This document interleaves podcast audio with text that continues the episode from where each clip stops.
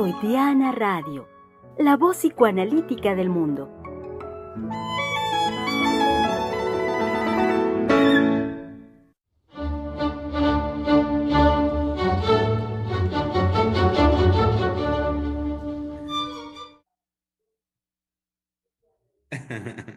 con mucho ánimo, con humor también, porque ¿por qué no habría de ser que nos pasan estos pequeños detalles que nos vamos conectando y entonces eh, Giselle nos da la señal, silencio por favor, y entonces uno en silencio y otros hablan, Einar llega y pues se anuncia y dice, hola, a grito pelón, y nosotros intentando guardar las, las formas, querido público, lo saben muy bien, este, en silencio para comenzar formalmente nuestro programa. Y bueno, ¿por qué no? ¿Por qué no habrían de pasarnos estos pequeños detalles? Eh, y decía que eso, claro, nos pone, eh, bueno, ya de por sí estamos de buen humor. Llegamos todos los colegas muy sonrientes a conversar previo a nuestra salida al aire la línea del trabajo que, este, que habremos de desarrollar el día de hoy. Posiblemente esta semana, es decir, hoy y mañana, los programas en vivo versarían sobre esta línea, probablemente. Eh, ajá.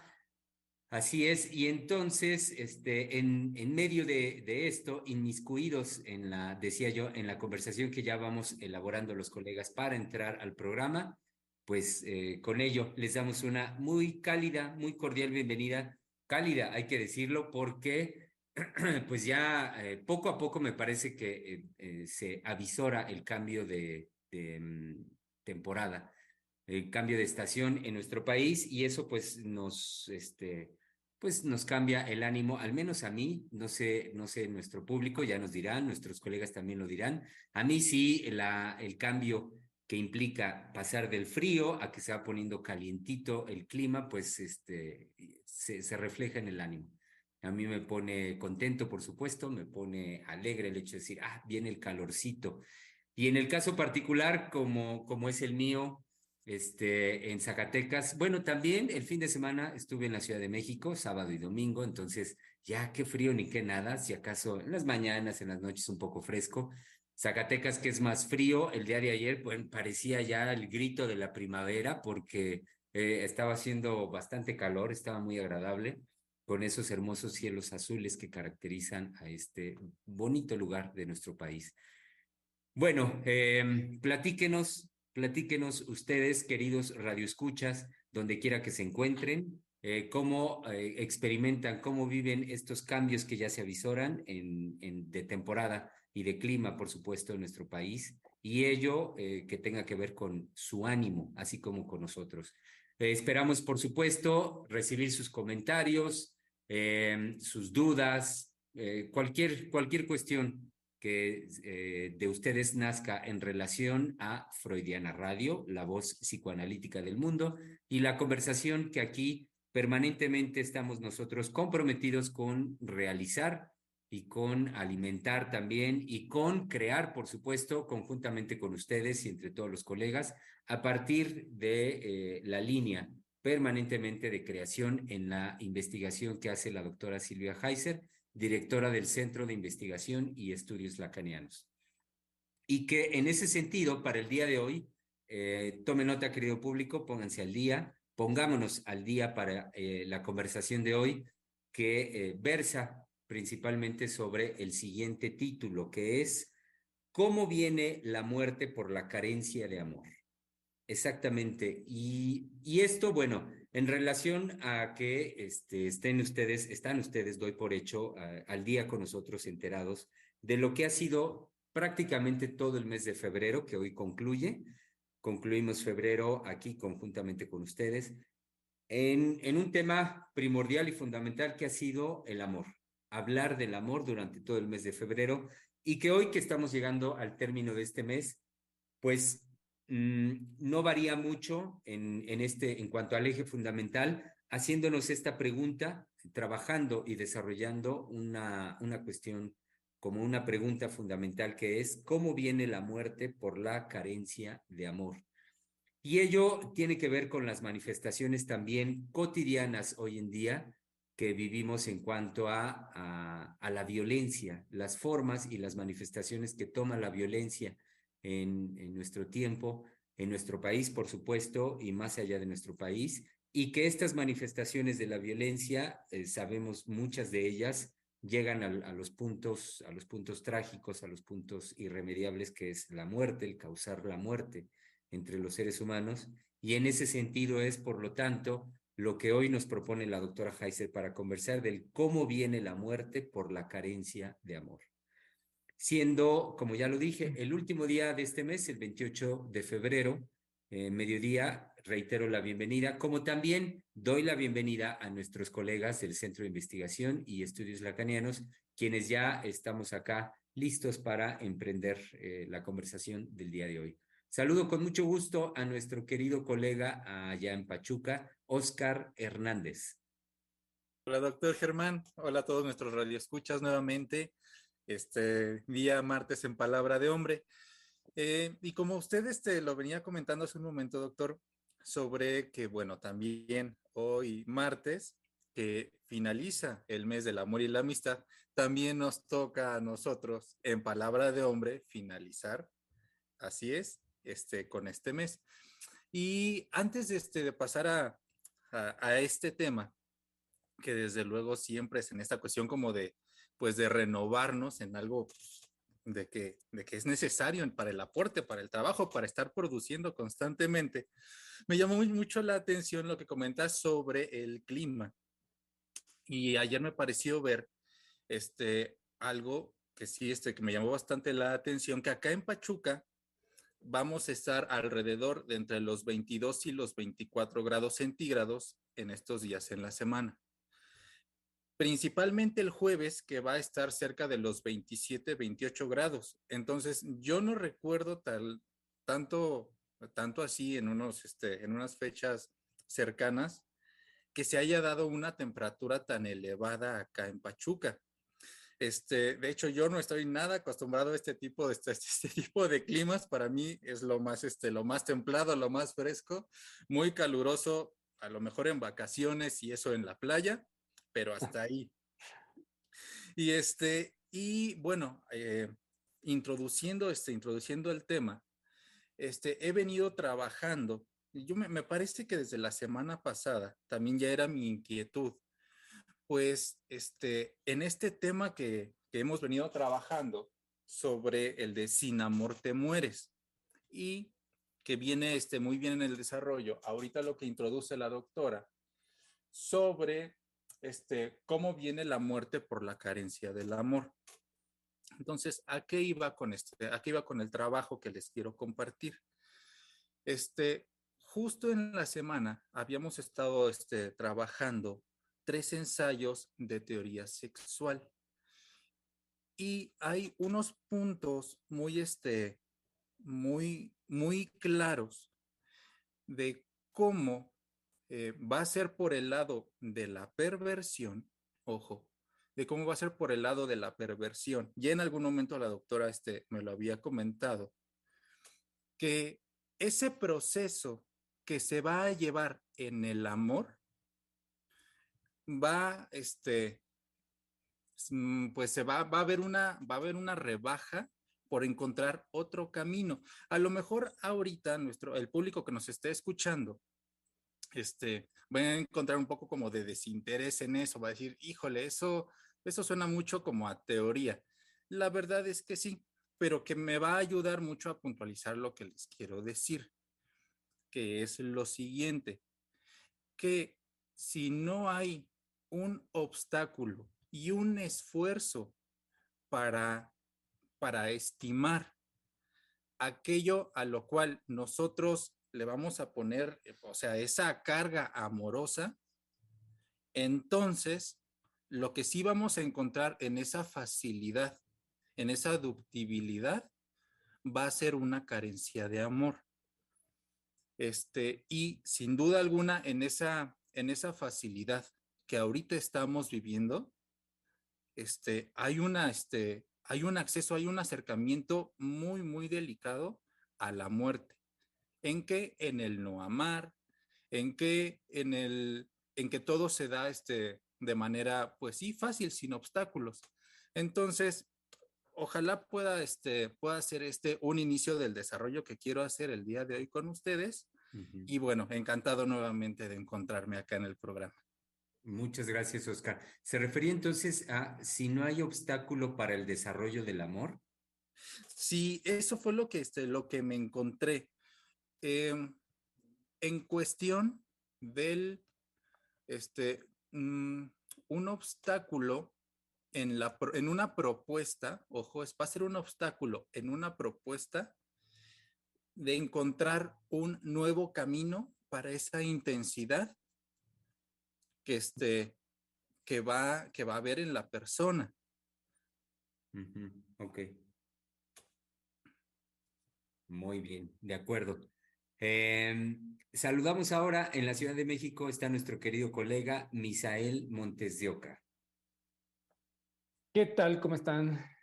Radio escuchas, colegas. Sí, antes de entrar al aire estábamos hablando, estábamos riendo un poco eh, por la, este, mm, la emoción de entrar al aire, ¿no? Sí, así es. Sobre todo porque la expresión eh, que, nos, que nos transmite este, el doctor Germán sobre lo que conversó con, con la doctora, eh, bueno, a mí me pone este, inmediatamente en la dificultad, eh, más bien en el esfuerzo de cómo transmitirles, cómo conversar sobre esta idea, ¿no? Cómo viene la muerte por la carencia del amor. A mí me puso inmediatamente en ciertas vivencias, por supuesto, en relación a la enfermedad, eh, un par de ahí de, operaciones, sobre todo una que a mí me tocó este, pasar, por la cual me tocó pasar, y, em, y que bueno, em, nada más así de escuchar este, ahorita que hablaba por teléfono con el doctor Germán de cómo viene la muerte por la carencia del amor y después las manifestaciones de violencia por la carencia del amor,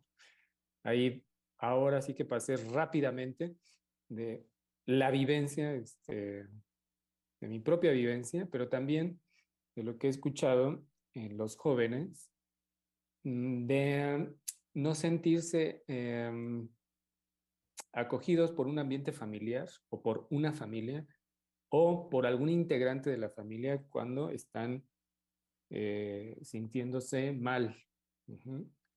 Eh, y cuando se sienten, por, por decir, cuando se sienten mal es así en su experiencia concreta, de sentirse angustiados o estresados o tristes, incluso por una ruptura amorosa, pero que que ya no es, em, no es en gran mayoría la familia en donde pueden encontrar, eh, digamos, una, pues una, una, respuesta o una cercanía o una, este, pues bueno, ser escuchados, ¿no? Y cómo esto, eh, bueno, pensaba en esto en cuanto a manifestaciones de violencia por la carencia este, de amor, pero es decir, por esta este efecto de la carencia de amor, ¿no? tanto por el lado de, las, de lo que he escuchado en los jóvenes, pero también en la vivencia concreta de, bueno, eh, me encuentro con mi malestar o mi sufrimiento y estoy a merced de eso, de eso que me está pasando. Y este, obviamente pensaba que la, bueno, obviamente para mí, pensaba cómo el, eh, antes había una, tal vez haciendo referencia a un orden anterior de, o el lugar anterior de una familia, eh, podríamos pensar que pues, era eh, en parte encontrar ese amparo, ¿no? O al menos un referente, ¿no? Rápido, en relación con el cariño. No es que no siga existiendo, me estoy refiriendo a, donde, a lo que se ha generalizado, ¿no? O un tanto eh, ha estado más eh, presente cada vez. Entonces, de la carencia, es decir, cómo viene, cómo viene la muerte por la carencia del amor, pensaba en cómo se va gestando, ese cómo viene, me puso a mí a pensar también en cómo se va a ir gestando. Un tanto, este, aquí me gusta la expresión de Freud, cómo es silencioso, lo mórbido, es decir, lo que viene por el lado de, este, de aquello que acallamos eh, de nuestro sufrimiento, y que no hace de alguna manera eco o no hay quien nos pueda acoger cuando estamos en un sufrimiento y podemos simplemente callar. Callar porque sabemos que no va a haber un otro que nos pueda este, escuchar o decir, mira, puedes encontrar X solución o este, estoy aquí para escucharte, en fin. Entonces, el cómo viene la muerte, justo por esa carencia de amor, cómo eh, se va a jugar también el vivir que no hay un, eh, ¿cómo decirles? Eh, bueno, esto ya me estoy ahí repitiendo de cómo el otro nos puede escuchar. Y entonces, si existiera ese, esa respuesta, ese ser acogido, eh, pudiéramos de alguna manera, aunque no sea una respuesta correcta, sino más bien, bueno, hay alguien que me escucha en este dolor o en esto que me pasa, entonces puedo de alguna manera tener un respiro, ¿no? Un respiro de lo que me pasa. Y que, que, en ese sentido, Misa, usted hablaba hace un momentito de la familia eh, y, y, simultáneamente con la familia me hizo usted pensar, recordar en el caso de cómo, cómo fue mi infancia, el lugar donde yo crecí. Eh, también eh, pensaba en la comunidad y, y, bueno, por lo que dice usted hace un momentito del, de la, del poder tener con quién este, hablar, quién, quién lo escucha a uno. Por eso señalaba yo el lugar de la comunidad, al, tiempo de la familia, y, y que antes, eh, cuando yo refiero a mi experiencia infantil, había un contexto de comunidad en muchas colonias, en las colonias, en los barrios, este, todavía lo hay, me parece que eh, es menos, pero todavía lo hay, el cómo también esta unión que puede haber en las colonias y en las comunidades, este, es, un, es un respaldo, me parece que sirve eh, de una manera importante para muchos de nosotros como un respaldo eh, ante vicisitudes, ante problemas, ante en, en cuestiones este, juveniles, incluso a la hora de las peleas, qué sé yo, pues tener ese respaldo de una comunidad que, lo, que le puede dar a uno soporte, pues porque lo vieron nacer y crecer y entonces uno forma parte de, ese, de esa gran familia también que es la comunidad. Aunque también hay que decir, no, no siempre va a ser un respaldo este, por la línea del amor, sino también una, este, pues vaya, si hay una carencia en la familia, también la puede encontrar o puede encontrar otros eh, en este grupo de, amigos, ¿no? Una manera de eh, resolver ese dolor o eso que le está pasando a la persona y que no encuentra en la familia, en la violencia, que también pues, juntarse con, con ciertos grupos de amistades, ¿no? como decían antes, lo que eh, eh, antes había campañas muy fuertes en la secundaria, pienso, recuerdo en la secundaria o primaria, ¿no? De que animaban a los padres a que escucharan a los hijos para que no tuvieran malas compañías. Para que no fueran a buscar consuelo con los, con los malos, con los delincuentes. O, y se hablaba muy poco de drogas, realmente, este, pero se decía, o que puedan, este, no, se, no se convirtieran en marihuanos, decía, tal cual. No eran los drogadictos, sino los marihuanos. Ajá. Y este, entonces, bueno, espero este, poder conversar, que conversemos más sobre esto, ¿no?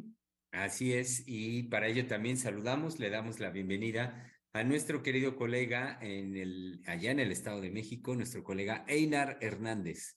Hola, hola, los saludo. Una disculpa por haber entrado así, este, hablando y todo, pero sí, como yo me conecto acá con este, por el celular y lo primero que aparece el celular es la última persona que habló, entonces yo veía a Misael, este, incluso él comentó de coméntele a Yo pensé que iba a escuchar algo, pues no los veía a ustedes, y entonces ya hasta que sigo hablando y muevo los dedos del celular y veo que todos están calladitos y haciéndome señas. qué horror. Bueno, este, eh, pues pensando ya Mm, propiamente la, la, la, pregunta de cómo viene la muerte por la carencia de, de amor, eh, la pensaba, este, y en eso coincido con, con, con, Oscar, no sé si lo seguí Oscar, pero yo coincido en que ven, viene por el lado de la perversión.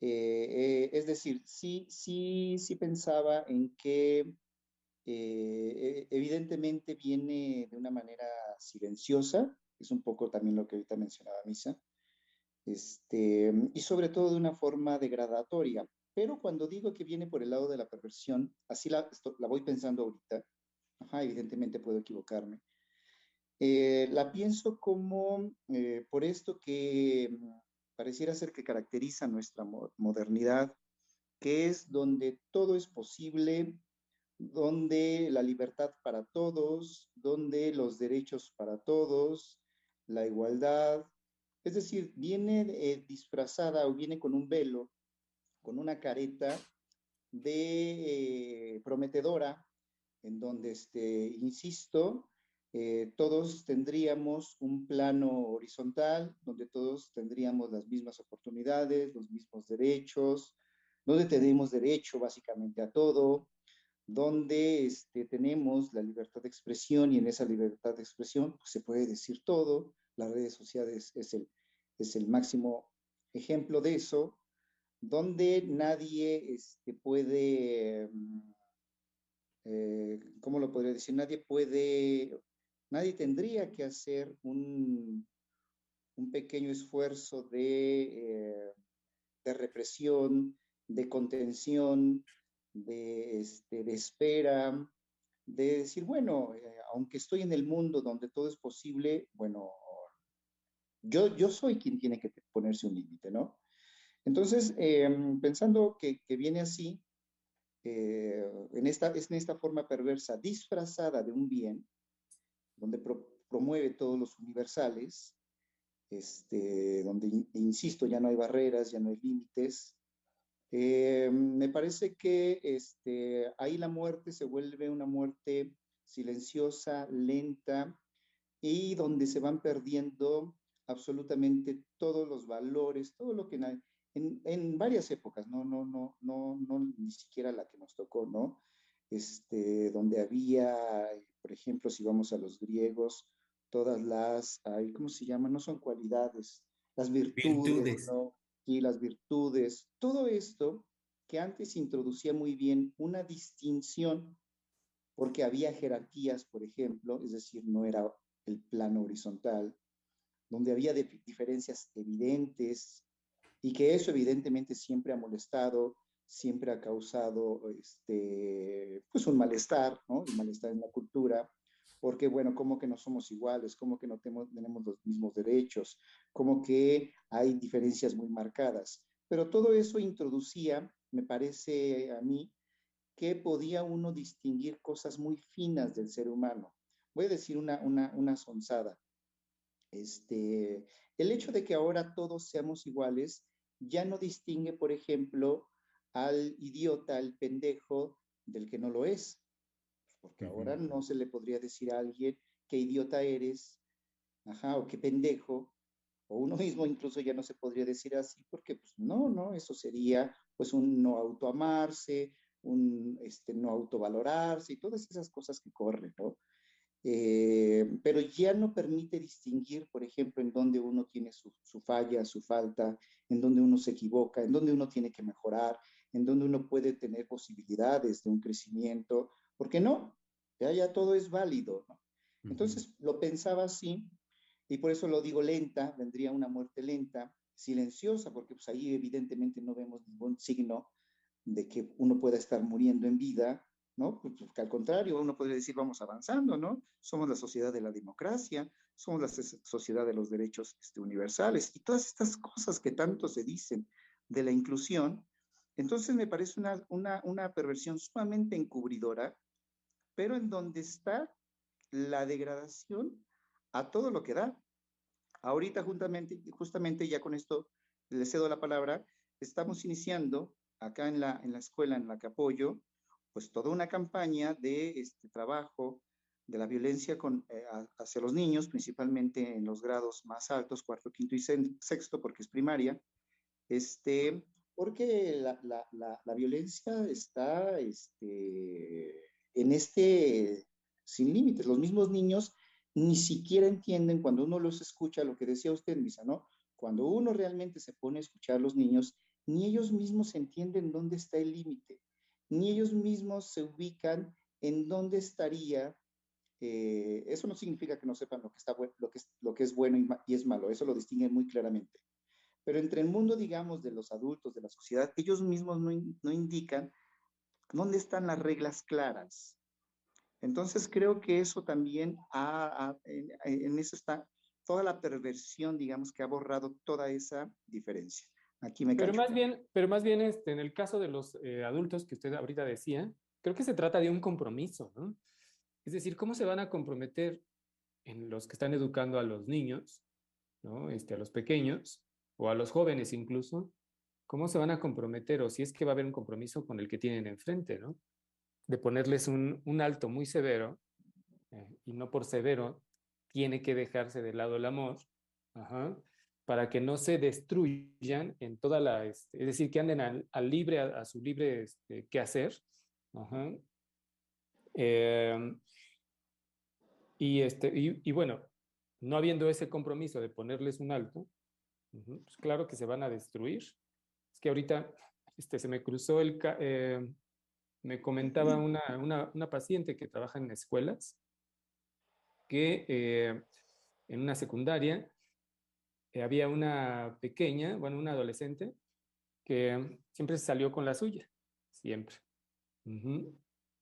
Pero que especialmente eh, le tenía un gusto por enredar a los profesores y a las profesoras en, pues bueno, si yo me salgo con la mía, te puedo hacer una grosería, me puedo burlar de ti.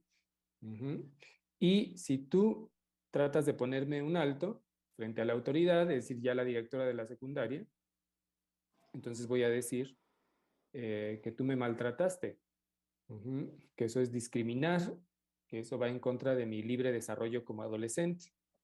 Entonces la secundaria no sabía qué hacer con, este, con esta alumna, ¿no?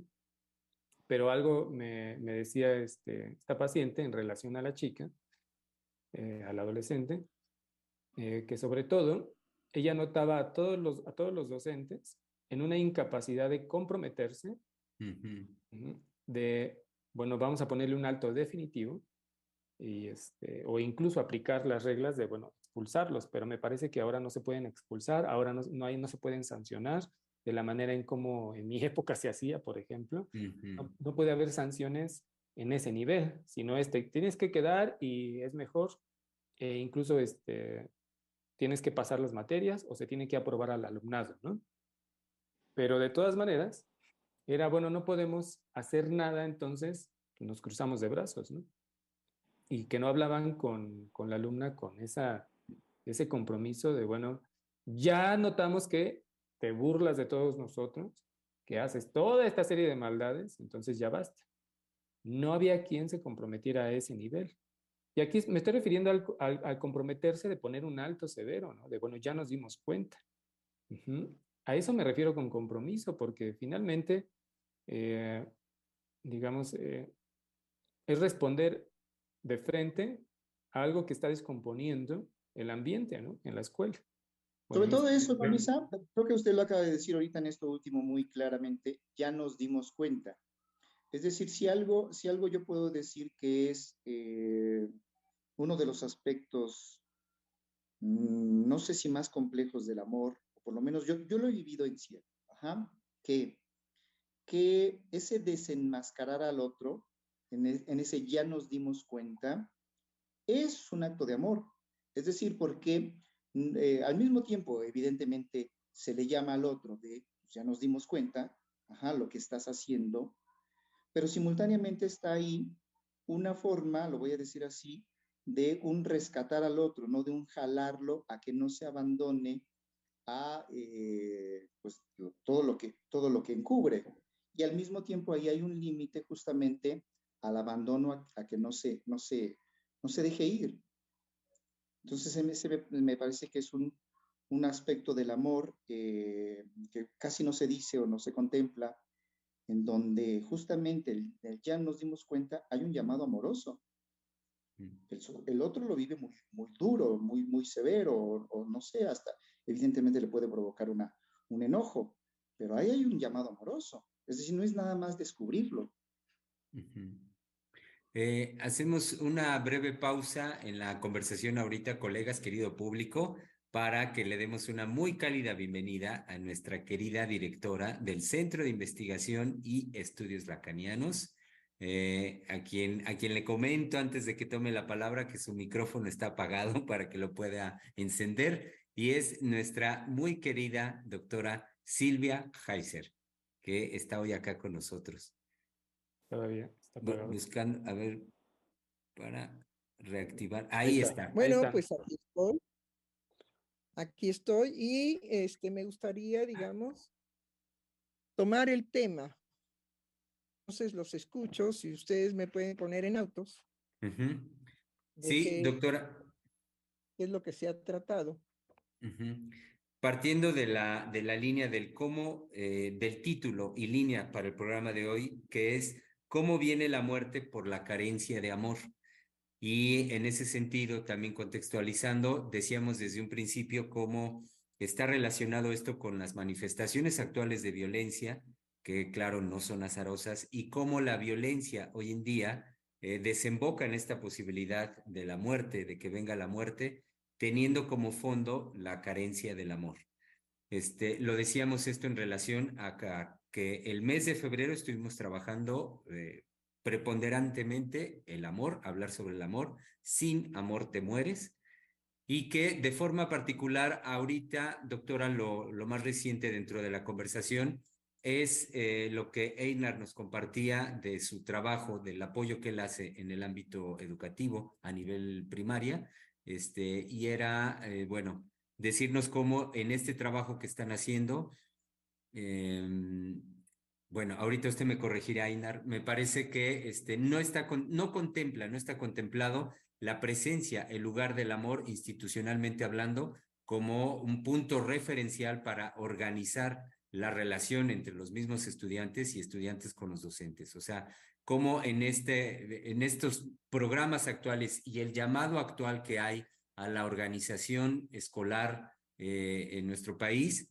no está contemplado un, un compromiso y lo que fuera un compromiso amoroso por parte de aquellos que tienen la responsabilidad de la formación de las nuevas generaciones.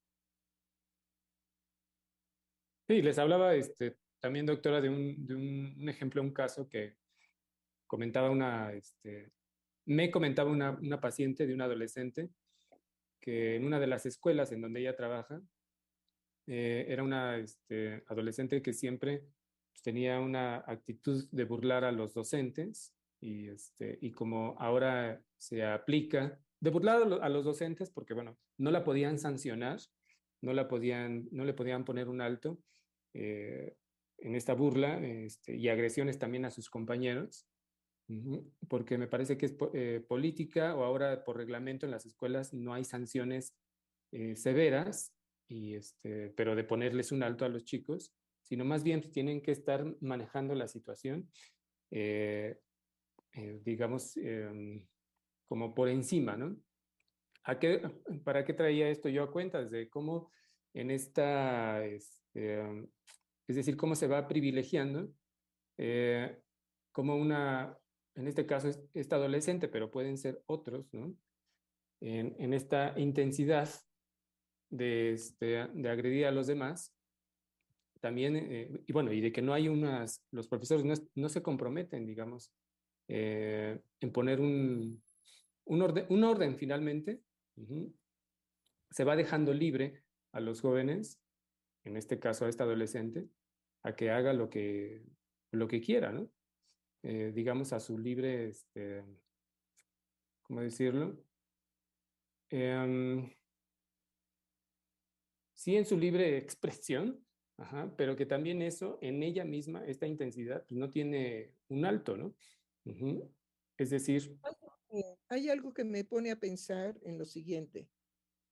Eh, efectivamente, el abuso de los profesores como el abuso de los hombres hacia las mujeres ha permitido indudablemente que una modificación en cuanto a los derechos.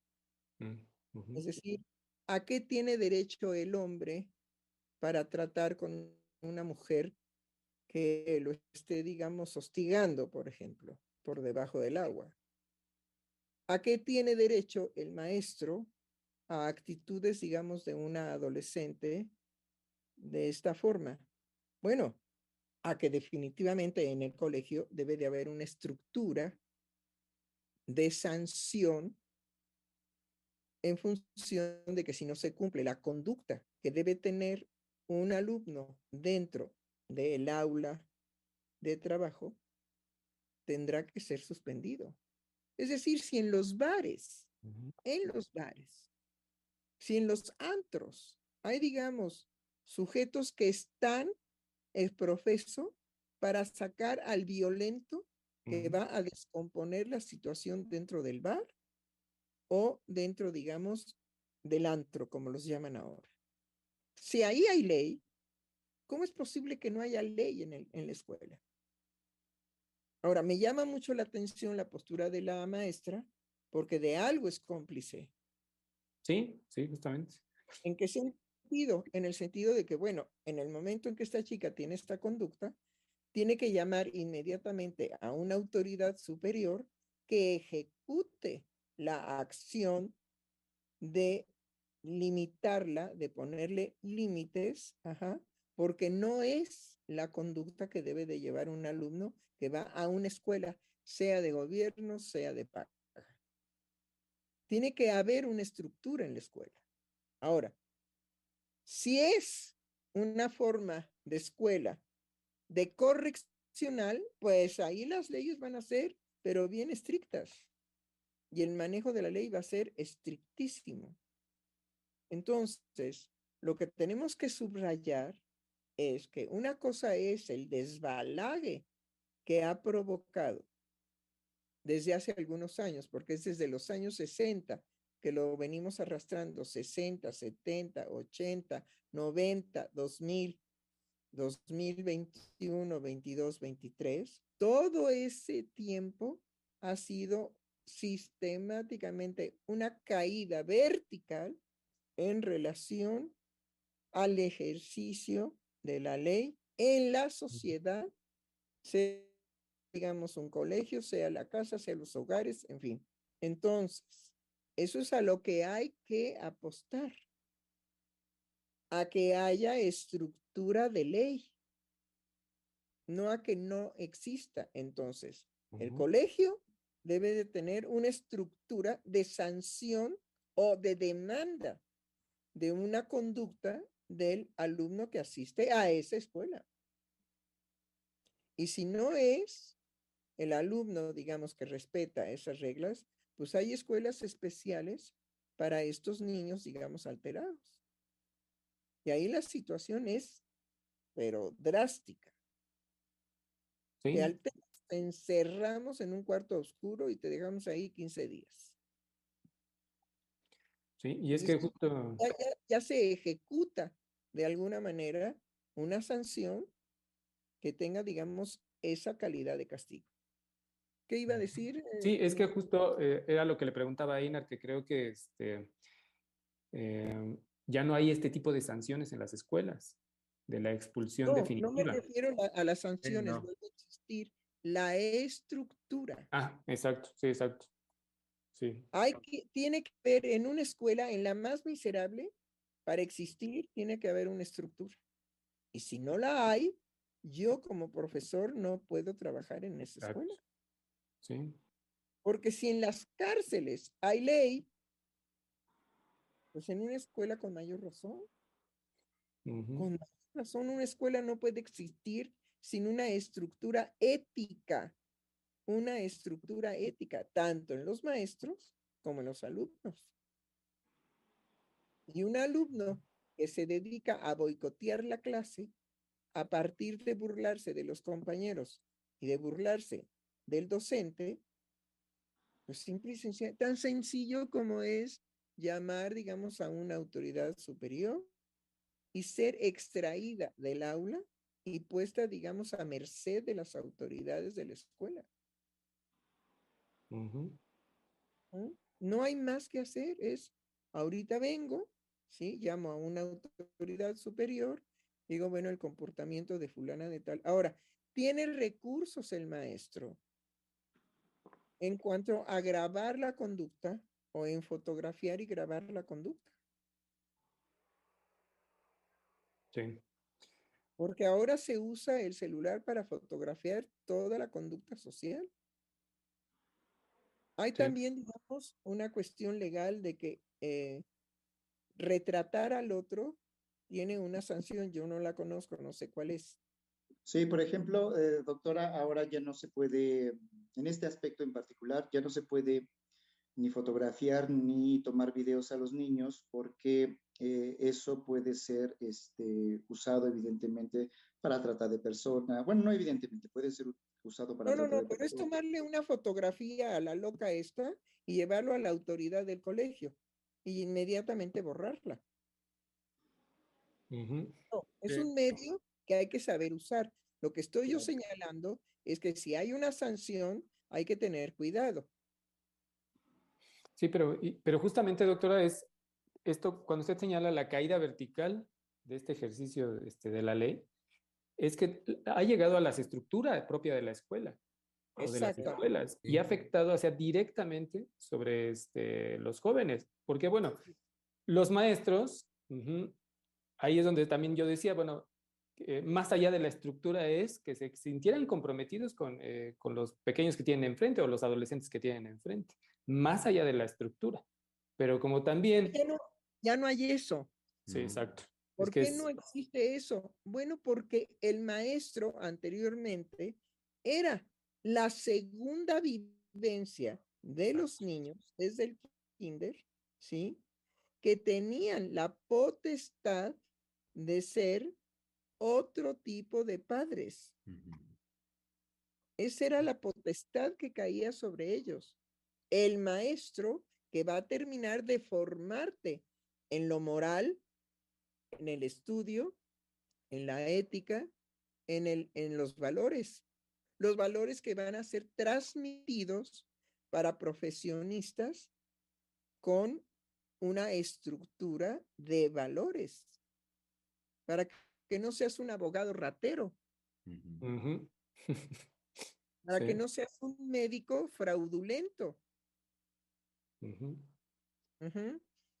Que bueno, nosotros tuvimos últimamente la presencia de un médico fraudulento que quería llevar a cabo una operación eh, con una colega de nosotros sin que lo requiriera, sin que requiriera esa operación. Pero además había todo un contubernio con el hospital y con este tipo de médicos. El que cae ahí en, es- en ese hospital, ¿sí? Pues está en riesgo. Sí. Ahora, esta colega tenía la experiencia de que era muy buen hospital porque ahí había sido atendido su hermano y había sido atendido muy bien. Pero el fraude de este médico es que inmediatamente dijo que necesitaba operación. Afortunadamente nuestra colega, digamos, dudó. Bueno, no la dejaban salir, Hijo. Sí. no la dejaban salir del hospital y querían que se pagara de manera, digamos, no transferencial, sino en efectivo. Y además el costo fue despiadado y desmedido. ¿Qué hubo en el hospital? Entró a una emergencia, le hicieron una valoración, llamaron al especialista y el especialista dijo operación. Y ella dijo, no, quiero mi, mi alta, darme de alta voluntaria, bajo mi responsabilidad. Ah, no, no, no es posible. No se la daban, la tenían secuestrada. No se la daban. Bueno, afortunadamente se resolvió. Sí, el padre finalmente aceptó pagar en efectivo, porque ella no. Pero entonces ella, auxiliada por su familia, el padre dijo, mira, vámonos de aquí, Mm. yo pago en efectivo y ya. Pero Ah. fue porque intervino un tercero. que cargó, digamos, con la demanda deshonesta de que páguenos en efectivo. Bueno, todo esto, todo esto es cómo se ha degenerado esos afectos el ser humano por el solo hecho de que se ahorra la energía que requiere amar a otro. Se ahorra la energía de ver por el otro. Se ahorra inclusive en este caso del maestro la postura de aplicarle a esta burlona la ley. Tiene que haber una ley. ¿Sí? Inclusive hablarle a los padres y decirle el comportamiento de su hija no es adecuado en el aula. Sí. Tienen que ver que ella debe de tener una razón, un sentido de por qué utilizar la burla para degradar a los otros, a sus compañeros y al profesor. Es decir, debe de tener una razón para que esa conducta se manifieste en ella. Entonces, atiéndala. Pero ya el profesor en la actualidad es un transmisor de saber, ¿sí? Como si fuera, digamos, un disco grabado. Sí. Sí. Ya no es persona. Están los profesores subyugados porque las escuelas particulares, no todas, son negocio puro y no tienen ningún ideal de educación, educación en el sentido, digamos, de crear valores para los jóvenes. Sí. No. En una entrevista, no me acuerdo que le hicieron al secretario de Relaciones Exteriores, al, al licenciado Ebrat, ajá, que le planteaba, digamos, esta mujer que es, ay, como, bueno, típica mañosa, que no es periodista, periodista sino que es típica mañosa. Le planteó ahí un problema y él dijo, bueno, lo que pasa es que no ejecutas las cosas así, los educas. No, no, fue una respuesta porque verdaderamente quedaba Ebrad este, asfixiado por el evento, digamos, por el cual ha sido degradado y perseguido, lo que pasó en aquel bar, ¿sí? Bueno, entonces, esta por ahí lo ahorcó y él dijo así, ah, pero muy, muy, muy desenfadado, dijo, bueno, es que el proyecto ahora es que no los sancionas, no los, no los juzgas, no los cometes, sino simplemente los educas.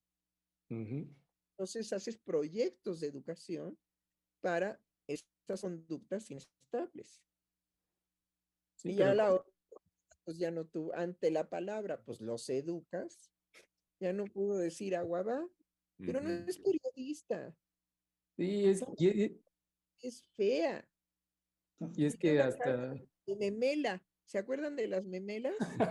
sí, Una larga de, de memela con una peluca de pelos amarillos. Sí. Es muy desagradable la mujer porque tiene una fealdad en el rostro que uno dice, ay, nana. Así como uno se puede quedar sorprendido frente a la belleza de, de ciertas mujeres, así se queda uno de sorprendido frente a la fealdad de algunas mujeres. Sí. Sí, pero como estos, eh, estos estas personas, estos personajes como un periodista, ¿no? Eh, tenían una carga también, o podían representar que en lo social de tener una carga con valores, ¿no? O de transmisión de valores por, por, por ser, digamos, o estar frente a la masa, ¿no? Como ahora también ya es esperar eh, lo peor, ¿no?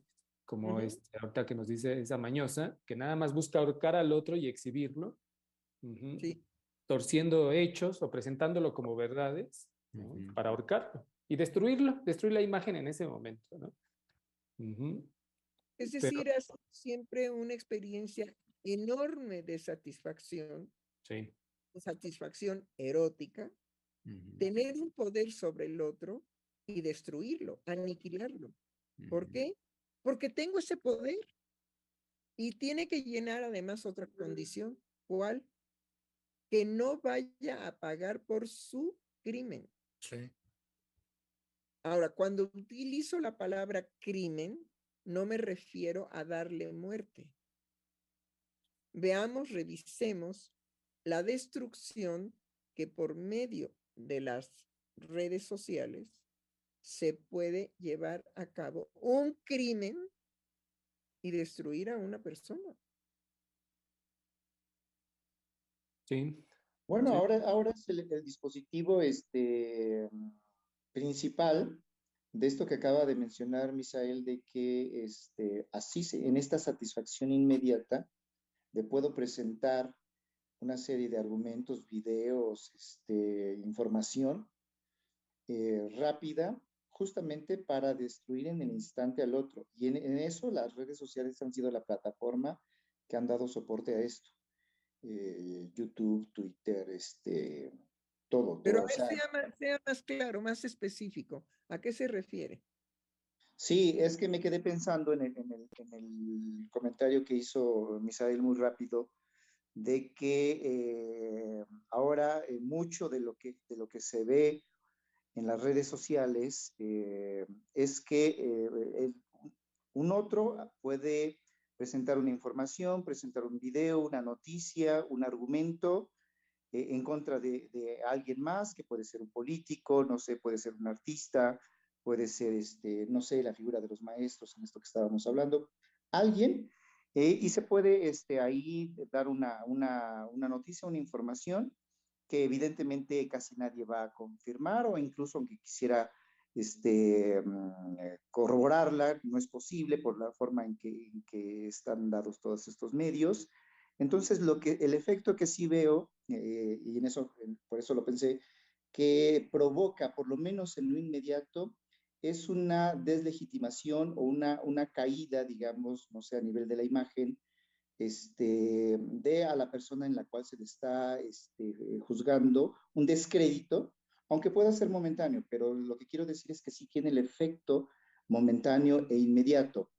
Y esto cada vez se ha vuelto más una, una forma eh, de golpeteo en la política, ¿no? de desprestigio a, a- a ciertas personalidades y que tiene su, su, su, su papel. Quizás no dura, quizás después las personas hasta se les puede olvidar o en algunas no, no tenga tanto el impacto, pero sí, sí está teniendo una influencia en un desprestigio. Y una bueno, yo hay puedo- algo, yo sí.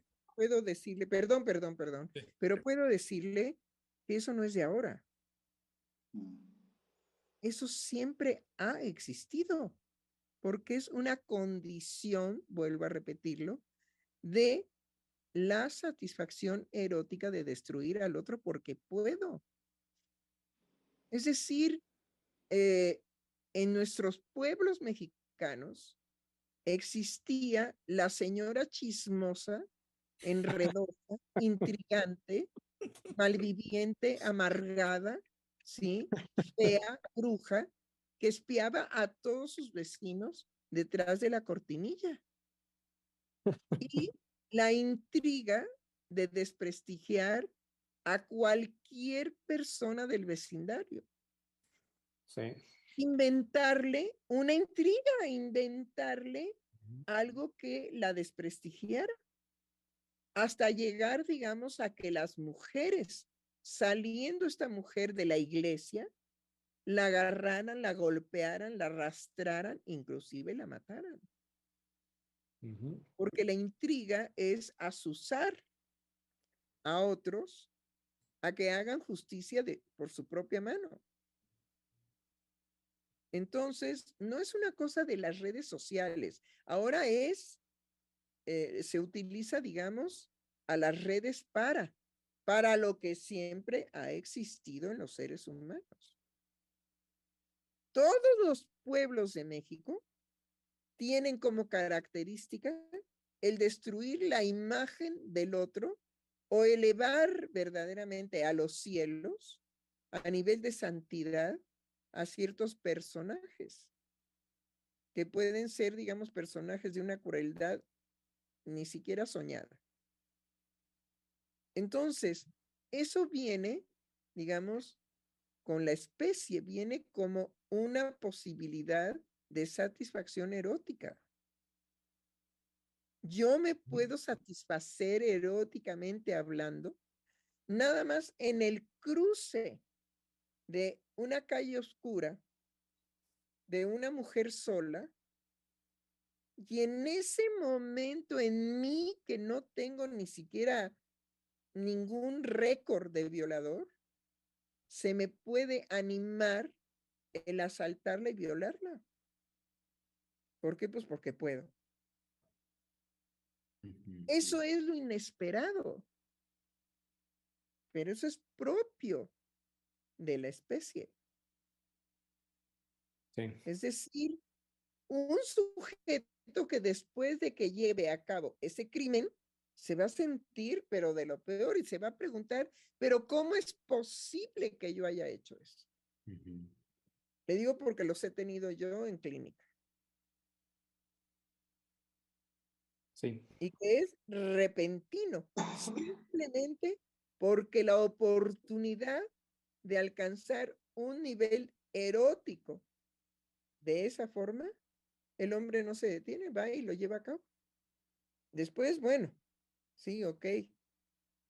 Viene un sentimiento de culpa en donde no puede elaborar semejante crimen, pero ya lo cometió. El robo, digamos, en las escuelas de los niños es el mismo impulso. Sí. Es el otro ya se distrajo y trae unos colores divinos que yo quiero tener y riágale, los poseo inmediatamente. Y ya cuando el otro voltea, ya fue robado. Pero igual son los hombres que van y desean la mujer del prójimo. y igualito.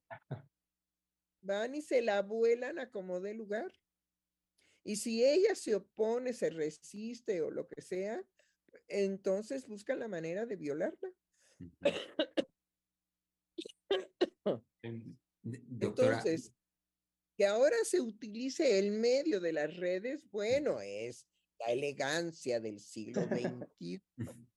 Sí, eh, pienso, doctora, cuando señala ahorita lo que es propio de la especie eh, en la satisfacción erótica de cómo llevar, de cómo alcanzarla a través de estos actos, eh, pienso que lo que sí ha cambiado en, en lo que va del fin del, del milenio anterior y comienzo de este es lo que usted trabajaba hace un momento como la estructura la estructura en cuanto el, el marco referencial de principios y valores de la cultura, eso es lo que yo veo que sí ha cambiado. Entonces, digamos, el, la ejecución del acto satisfactorio de los seres humanos, me parece que hoy el peso y el impacto que tienen es distinto a partir de que ha venido presentándose una decaída en esa estructura, en la estructura que había cultural en cuanto a principios y valores.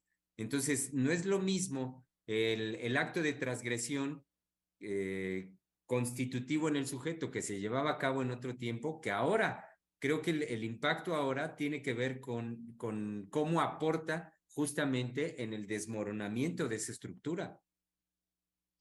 Bueno, respecto a eso mismo, a las estructuras, ¿sí? si son rígidas, malo. Y si son condescendientes, malo. Es decir, hay tres imposibles. Educar, gobernar y psicoanalizar. Eso es de lo que nos tenemos que hacer cargo. que no tenemos un, una seguridad de contener el impulso a la destrucción del otro porque puedo llevarlo a cabo desde el escuincle maldito, maldito escuincle, que me roba mi color o me roba mi libro que llevé para presentárselo a mis compañeros y me lo quita. Desde el bullying famoso, ajá, desde los violadores, desde los asesinos, Pero también, digamos, está aquel sujeto, eso es lo que quiero subrayar, aquel sujeto que siempre ha tenido una magnífica conducta de valores y se convierte repentinamente, ¿sí? En un criminal o en un asaltante o en un violador o en un ratero. Mm. Hay una, este, una noticia, doctora, que apenas vi la, en la semana pasada, este, que es una pareja, me parece que en el estado de Nuevo León, van saliendo del estacionamiento en su camioneta y los asaltan dos personas, los bajan de la camioneta les quitan la camioneta y al momento los, este, los asaltantes de, este, de irse, el conductor saca un arma de fuego de la bolsa y bueno, este, le dispara, este, le dispara al asaltante que va conduciendo y lo asesina. Y entonces, en esta dinámica, decir, este, es que eh, volvemos a lo mismo, ¿no? Es que a lo mejor estuvo bien, es que a lo, a lo mejor estuvo mal, es que la delincuencia, es que ahora la seguridad y los policías, pero esto que usted está mencionando me lleva a mí a traer esto, esta noticia que vi en la línea de cómo va a haber un acto que a uno lo va a rebasar y se va a atrever a algo que jamás había pensado. En este sentido, bueno, como una persona que dice, a lo mejor era trabajadora, a lo mejor era un padre de familia, se va a atrever a quitarle la vida a otra persona. Y eso es este, eso es lo delicado en la cuestión de yo tengo el poder o yo tengo la autorización para hacer eso que en ese momento quiero hacer. No es tanto por ahí, Oscar. Okay. No, no es tanto por ahí. Lo que quiero subrayar es que los psicoanalistas nos hacemos cargo de una verdad. ¿Cuál? ¿Sí? No es posible educar a nadie, a nadie. Es decir, no hay posibilidad de que la educación contenga un impulso erótico en el momento en que el sujeto lo vive con intensidad y lo lleva a cabo. Ya había conseguido este hombre la camioneta. Sí. Pero trae un arma. ¿Y por qué no matar al estúpido ese que me dejó quitarle la camioneta? ¿Por qué no? Yo sé que no me van a juzgar, no me van a, no me van a este, atrapar, no me van a encarcelar, no nada, no me va a pasar nada. Entonces, de lo que nosotros nos hacemos cargo es de la moción pulsional que no es educable, ni gobernable, ni tampoco se puede el sujeto analizar si él se opone a haber hecho una demanda de análisis y él se opone al análisis. Entonces, no tenemos una expectativa en relación a la especie humana, los psicoanalistas, de que digamos, uy, qué buena y qué bella persona. No, no nos ilusionamos absolutamente con ninguno de nuestros analizantes porque en cualquier momento nos pueden llamar en la madrugada, porque ya hicieron una catástrofe. A mí me han llamado en la madrugada algunos hombres que están hechos pedazos, porque ya le pegaron al hijo de una manera brutal. Brutal, me siento un criminal, doctora. Me salí de la casa, pero no sé a dónde ir. Por eso le hablo en la madrugada, porque estoy inconsolable. Le di una golpiza a mi hijo por algo que no merecía semejante acto. ¿Y cómo voy a reparar eso? Se me, ¿cómo se dice? Se me fue la mano. Sí. Eso es lo que no podemos garantizar los psicoanalistas. Pero eso es lo que la sociedad pretende garantizar. Con la educación, con las estructuras, con las prohibiciones, con el orden social, etcétera.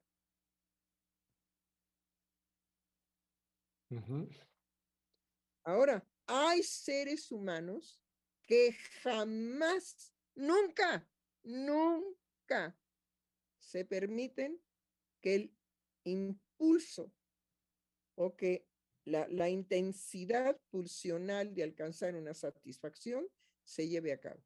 Lo pueden imaginar, lo pueden soñar, se pueden, digamos, enfermar por sus fantasías, pueden tener estados de angustia, pero no lo llevan a cabo. No lo llevan a cabo, lo padecen. Entonces, nosotros sabemos que en la clínica vamos a escuchar lo peor de cada ser humano que él, digamos, dice. No es confesión, ¿eh? No, no, no, no confundir. No es una confesión, no.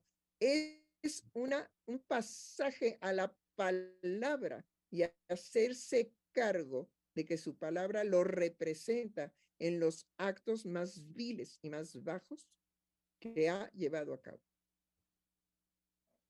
Bueno, pero hay gente que jamás, jamás se deja llevar por estos aspectos pulsionales eróticos. Ujú. Entonces, se ha hecho, se han hecho algunas sociedades pensando que la represión erótica iba a salvaguardar a la humanidad. No, no. ¿En qué momento se tiran las dos bombas atómicas? ¿En qué momento? En el Sí. momento en que había valores Sí, Y valores muy De los fuertes, más altos, digamos, ¿no?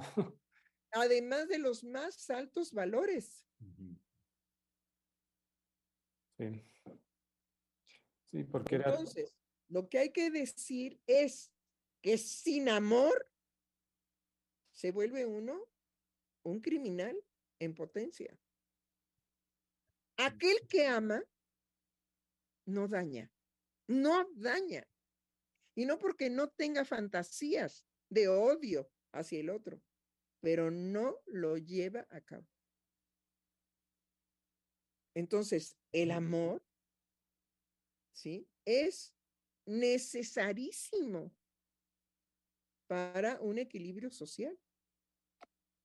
Y entre más lo degrademos, peores manifestaciones de crueldad y, y de violencia, y de asaltos y de crímenes repentinos, abusos sexuales en contra de los niños, etcétera. Todo aquello que es la lacra en la sociedad de esta especie. Esta especie es la única que puede, digamos, llevar a cabo cosas inéditas en contra del otro. Entonces, no hay ninguna garantía, pero hay que promover el amor. Sí. No hay ninguna garantía. Solamente apostamos a esa frase que le dice Freud a Einstein en ¿Por qué la guerra? Es un trabajo hermoso de, de, de Freud, ¿por qué la guerra? Y le dice, ¿por qué usted y yo, que somos de la misma especie, por qué usted y yo no estamos a favor de la guerra? Bueno, porque hay seres humanos que no encuentran una satisfacción erótica en destruir al otro. Sí. Sí. Que un niño que, un niño que ama, un niño que ama porque el amor es posible, un niño que ama y que ame, no va a robar, no le va a quitar al otro su juguete mm, amado. No lo va a hacer. Sí. Sí, incluso al nivel del, del asalto, ¿no? Es decir, de que el- puede ser eh, en esta vivencia que usted nos transmite de, la, de cómo puede a- ser asaltado por el inesperadamente, ¿no? de bueno, me voy y me, me robo el juguete. Lo tengo ahí a la mano, pero esto que decía doctora de que puede padecer, es decir, se queda nada más al nivel de, del asalto de ese impulso, pero no, no lleva al acto. ¿no? No llega al acto, exacto. Podría decir de una manera muy concreta, bueno, y se queda con las ganas ¿no? De agarrar el juguete. Es decir, No, no, no, no. Ese, eso es lo ma- maravilloso. No se queda con las ganas. ah, no, sí, porque sí sería este, la, el acto. es verdad, sí, es verdad. No, no, no es que vaya a aplazar el acto exacto. para finalmente llevarlo a cabo algún día.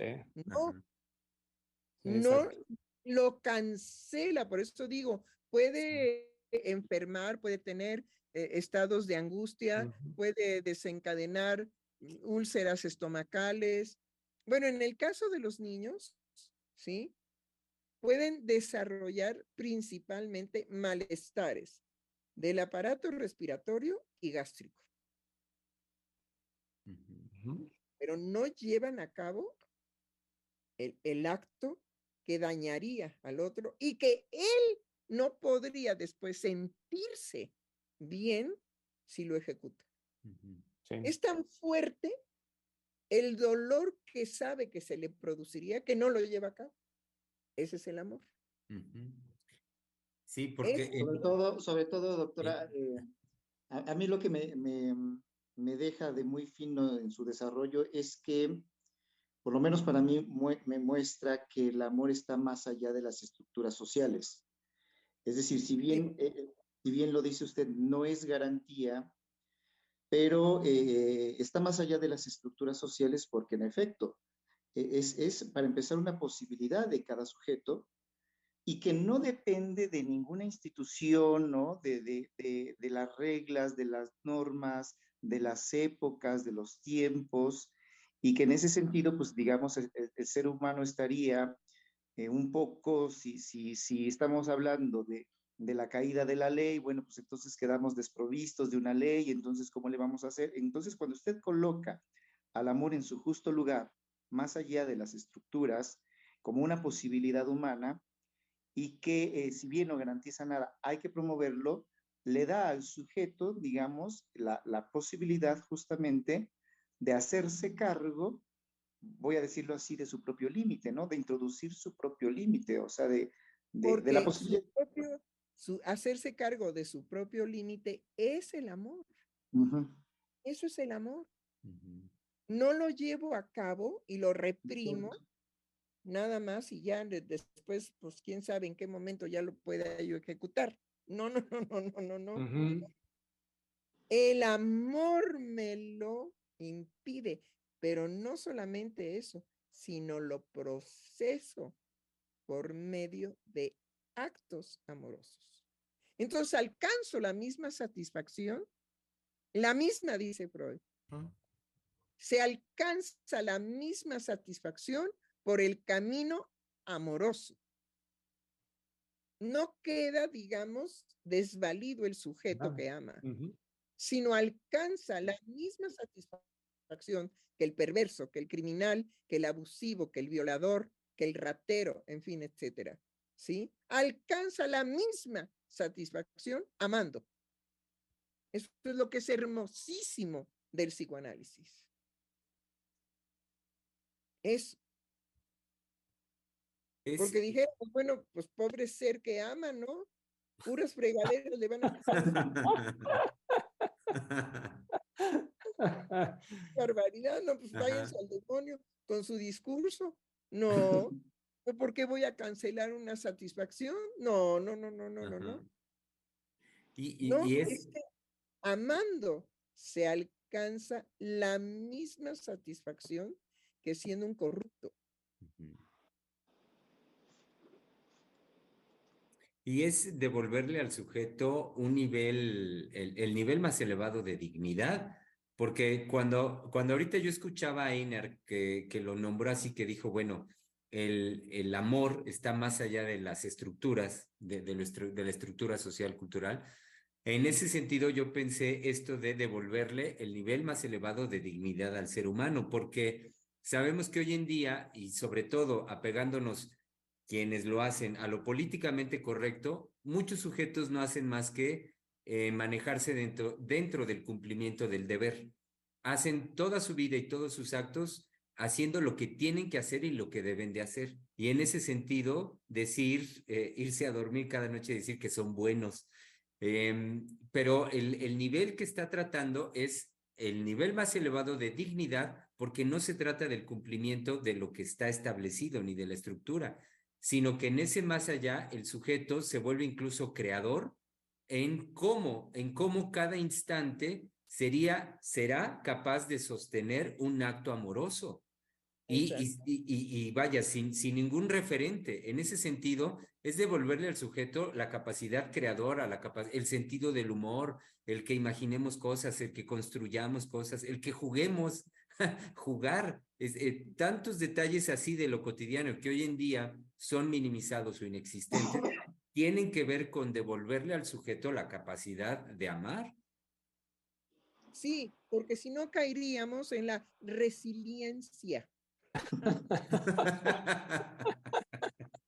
que nosotros nos burlamos, es el aguántate, pendejo. Oh. Ajá. Pueblos enteros que han catalogado los psicólogos, ¿sí? De son resilientes. No, no, no, no, no, no, no.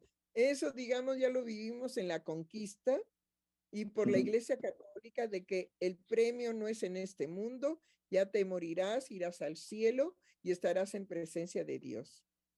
No, no, no, no, no, no, cuernos. No, no se trata de eso. ¿Sí?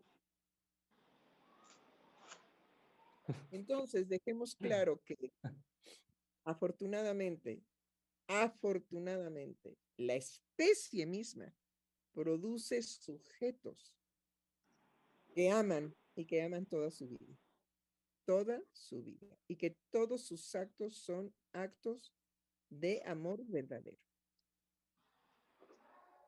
Y los hay.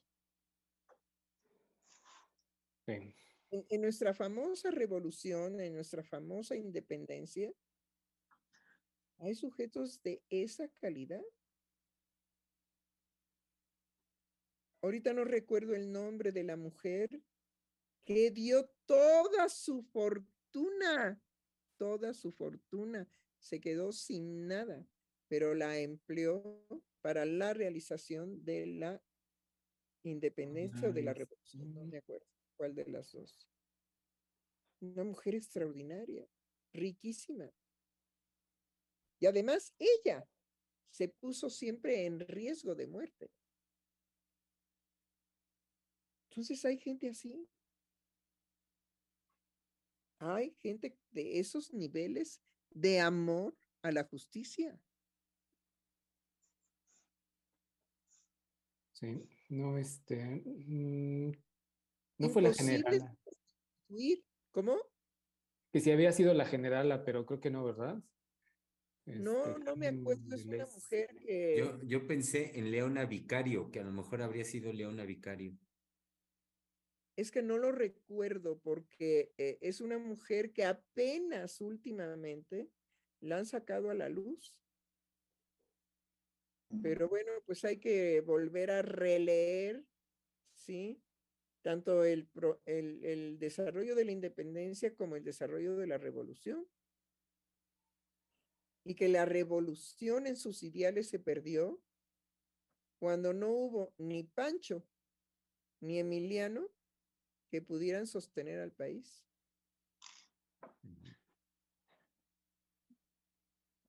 Entonces, por esa situación, la revolución no alcanzó el clímax más elevado de la justicia social.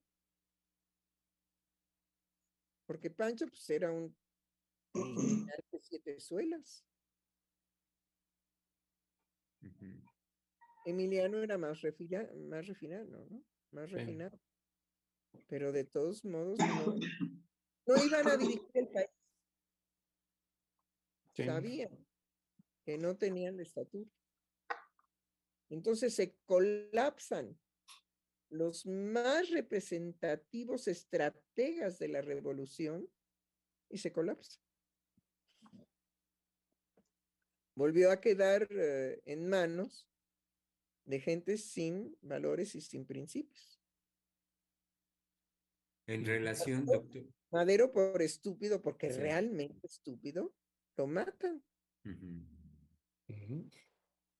Entonces, no nada más hay que ser, digamos, amoroso.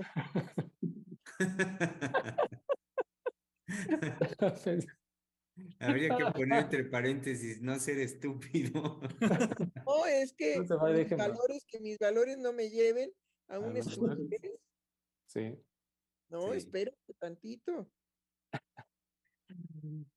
Si no estoy, bueno, Madero ya, híjole, a mí Madero me desespera porque verdaderamente así, pero de pechito, ¿no? Oye, ahí te hablan. Ah, ¿sí? ¿dónde?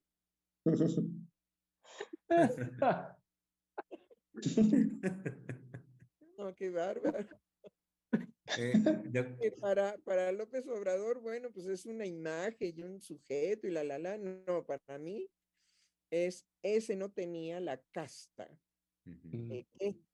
de saber en dónde estaba parado Sí. y que no podía confiar en nada ni en nadie, que era un momento crítico del poder y que lo más probable es que a él lo matara. Sí. Y él tenía que haber sido muy consciente de semejante cosa. O si andaba papando moscas, pues, claro, nada más con que le dijeran, ahí te hablan.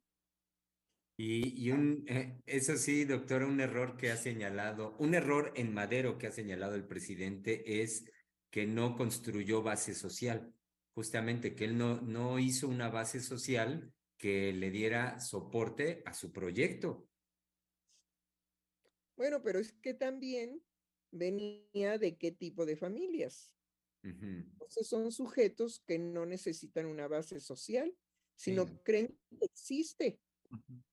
Nada más a todos los niños de la Ibero, a todos los niñitos de la Ibero, ¿qué les hacen creer? Tú no tienes que molestarte en nada, tú ya tienes una base social, socioeconómica, entonces libre albedrío. Y bueno, pues por eso, por eso pasa lo que pasa, por eso. Y no se digan los de la náhuac, bueno, alabado sea Dios. Yo tuve una, una, este, amiga.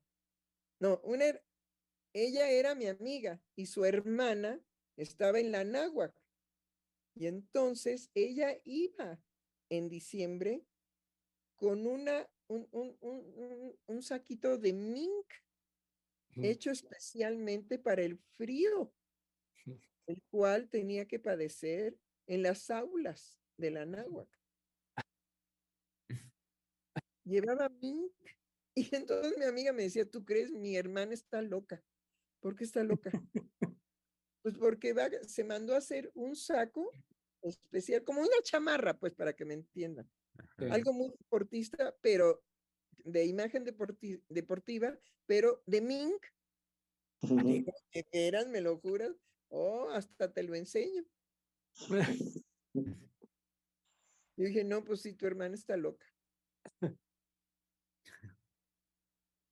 Sí. Bueno, eso es lo que producen ese tipo de escuelas.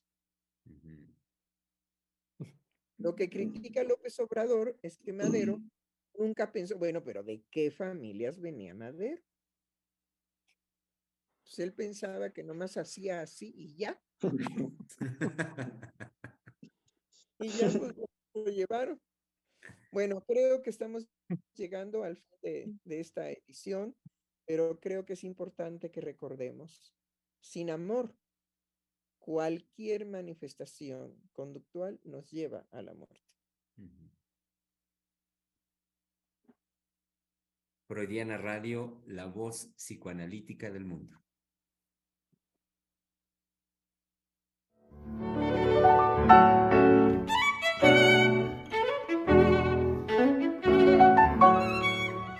Freudiana Radio, la voz psicoanalítica del mundo.